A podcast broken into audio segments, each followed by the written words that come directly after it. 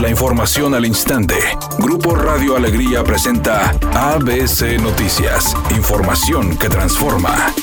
El coordinador de la bancada naranja, Eduardo Gaona, presentará una iniciativa para modificar el Código Penal local con el objetivo de contemplar la excepción en el exceso de la legítima defensa, explicando que se busca que los casos donde una mujer sea víctima de violencia y busque repeler la agresión no sea considerado como un exceso de legítima defensa, principalmente si se encuentra en un estado de terror. Por otra parte, detalló que en los casos de violencia intrafamiliar se han presentado casos donde las mujeres terminan con la vida de sus agresores o les causan lesiones de consideración, por lo que son procesadas por homicidio o por delito de lesiones múltiples, aun cuando actuaron en defensa de sus propias vidas o la de sus hijos y desafortunadamente los casos terminan casi siempre con sentencias excesivas para ellas. Además, Eduardo Gaona refirió que son los colectivos los que a través de marchas exigen que la legítima defensa sea tomada en cuenta en casos de agresión a las mujeres y con esta iniciativa se busca que no sean castigadas por defenderse de sus agresores. Finalmente dijo que la comprensión de la violencia de género como estructural y por la cual las mujeres no deben ser responsabilizadas bajo ninguna circunstancia permite el juzgamiento con perspectiva de género en estos casos y por lo tanto el acceso a la justicia para las mujeres,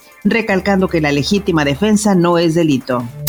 El dirigente nacional del PRI, Alejandro Moreno, denunció que el crimen organizado está metido en el proceso electoral de los seis estados donde el próximo domingo habrá comicios para renovar las gubernaturas. Al mismo tiempo responsabiliza al gobierno federal de cualquier brote de violencia que se presente. Podemos permitir que la violencia siga eh, rampante en todo el país, que esté metido el crimen organizado en la elección y lo permite el gobierno de la República, que haya terrorismo electoral en una persecución política. Entonces estamos llegando a un estado narcoterrorista que está destruyendo el proceso electoral y por ello los ataques a los opositores.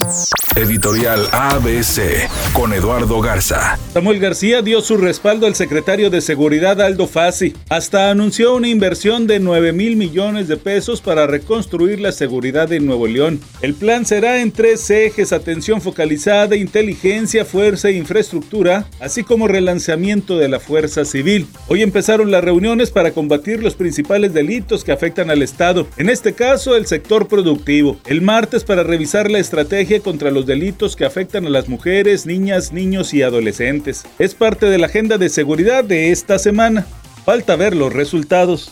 ABC Deportes informa, el equipo del Atlas es el campeón del fútbol mexicano, logró el bicampeonato después de, aunque pierden el partido con el equipo de Pachuca, el marcador global es a favor del equipo del Atlas y es bicampeón. La ventaja que habían obtenido de 2 a 0 en el juego de ida fue fundamental, así que el Atlas levanta de nueva cuenta la copa en el fútbol mexicano.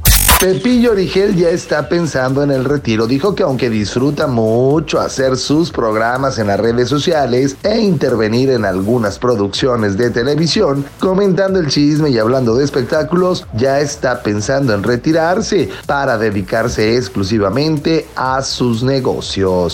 Es un día con cielo medio nublado. Se espera una temperatura máxima de 36 grados, una mínima de 30. Para mañana martes se pronostica un día con cielo medio nublado, una temperatura máxima de 36 grados, una mínima de 22. La actual en el centro de Monterrey, 30 grados. ABC Noticias. Información que transforma.